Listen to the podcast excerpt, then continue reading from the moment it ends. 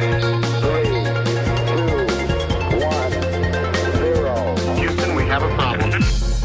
E hoje, na rubrica de Ciência da Rádio Observador, vamos falar de uma terapia com células estaminais para casos graves de Covid-19. Já está disponível em Portugal, ainda é um tratamento experimental, mas a empresa Crioestaminal já teve autorização do Infarmed para produzir a terapia a partir de células estaminais do cordão umbilical.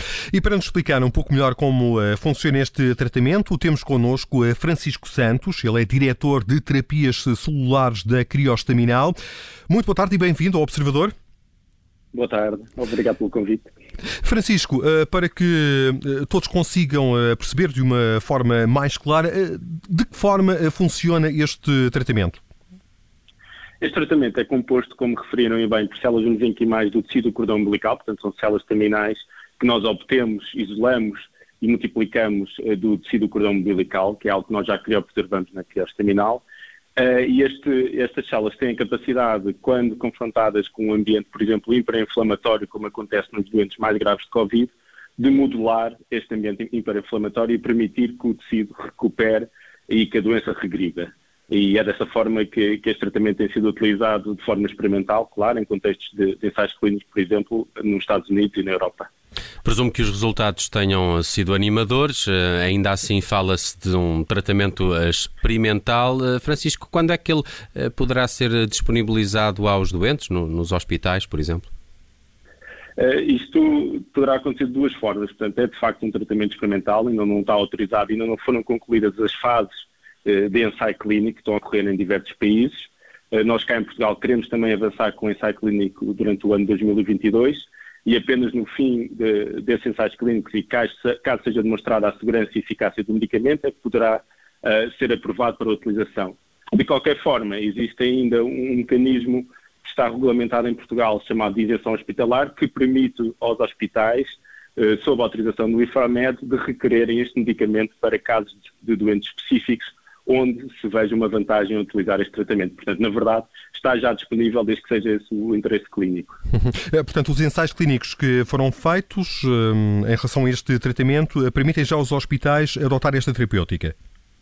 Os ensaios clínicos demonstraram que as células são de facto seguras e há evidências de eficácia uh, em alguns destes doentes mais, mais graves com, com Covid.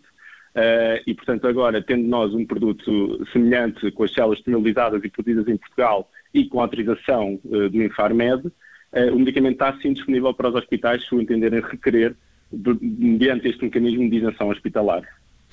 Francisco, vivemos eh, com a Covid-19 há praticamente dois anos, mas ainda são poucos os tratamentos para doentes. Eh, a ciência tem-se focado muito na, na, na, vacina.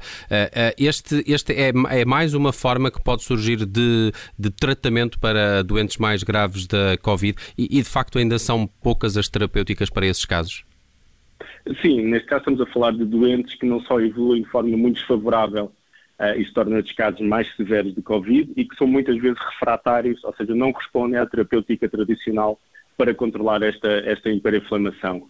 Estas células já eram conhecidas de outras doenças eh, tendo esta capacidade e são, existem já centenas de ensaios clínicos uh, para uma grande diversidade de doenças uh, e, acabou, e acabaram por ser utilizadas neste contexto pandémico, nestes casos de doentes mais severos, com resultados positivos em muitos dos casos. Claro que falta para ser aprovados, em, em, para ter autorização de mercado e ser aprovados e estar disponíveis como um medicamento, uh, falta passar toda a fase de, de ensaios clínicos, mas os resultados são, são muito animadores e permitem, pelo menos, dar uma nova arma terapêutica aos médicos nos casos que, que não respondem a todas as outras terapêuticas já disponíveis.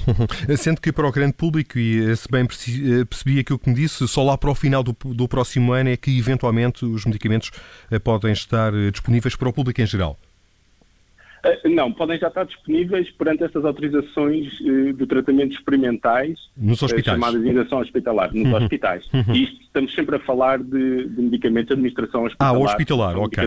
Não é um medicamento em que eu vá à farmácia, compro um medicamento e não matei é o vírus. Não. não. Esse tipo de, não, são células, aqui estamos a falar de células vivas que requerem condições especiais de uhum. armazenamento e até de, de administração e neste caso estamos mesmo a falar de doentes que normalmente estão internados nos cuidados intensivos e portanto não estão sequer em regime ambulatório. Uh, Põe-se aqui a questão da compatibilidade uh, relativamente às células estaminais a administrar e ao doente a quem vão ser administradas essas mesmas células estaminais?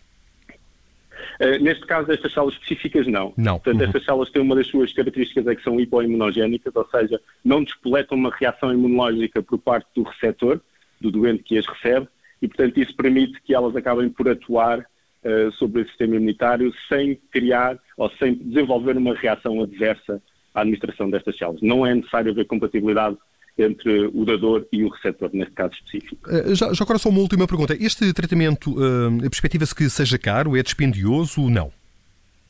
É dispendioso porque ainda estamos a falar de um, de um processo de fabrico que é muito manual e muito intensivo. Não, não existem ainda grandes tecnologias avançadas para a produção em larga escala deste tipo de medicamentos, são, são muito recentes. Uh, mas, de qualquer forma, neste caso específico e com o conhecimento que nós temos, uh, inclusive da produção, não estamos a falar de um medicamento excessivamente caro uh, para, para aquilo que é previsível neste tipo de tratamentos. Pelo, pelo, que percebi, falou aí da produção. Esta empresa, a Criostaminal, está numa altura em que pode produzir 10 destes tratamentos por semana, uh, e corrija-me se estiver enganado. Este é, é um número uh, baixo, satisfatório para o número de doentes uh, com Covid-19 grave atualmente? Para a, para a realidade portuguesa é um número satisfatório, ou seja, esta escala de produção permitia-nos responder à necessidade clínica, Uh, pelo, pelo reduzido número de, de doentes na, nessas condições que necessitariam deste medicamento, mas de qualquer forma a Criostaminal tem capacidade de aumentar esta escala de produção para duplicar ou eventualmente até triplicar for essa, se houver essa necessidade. Muito bem, Francisco Santos é diretor de terapias celulares da Criostaminal, uma empresa que está a desenvolver esta terapia com células estaminais para casos graves de Covid-19, de resto já disponível em ambiente hospitalar e, e consoante determinada autorização. Francisco Santos, muito obrigado pelos seus esclarecimentos e parabéns por este trabalho. Muito obrigado.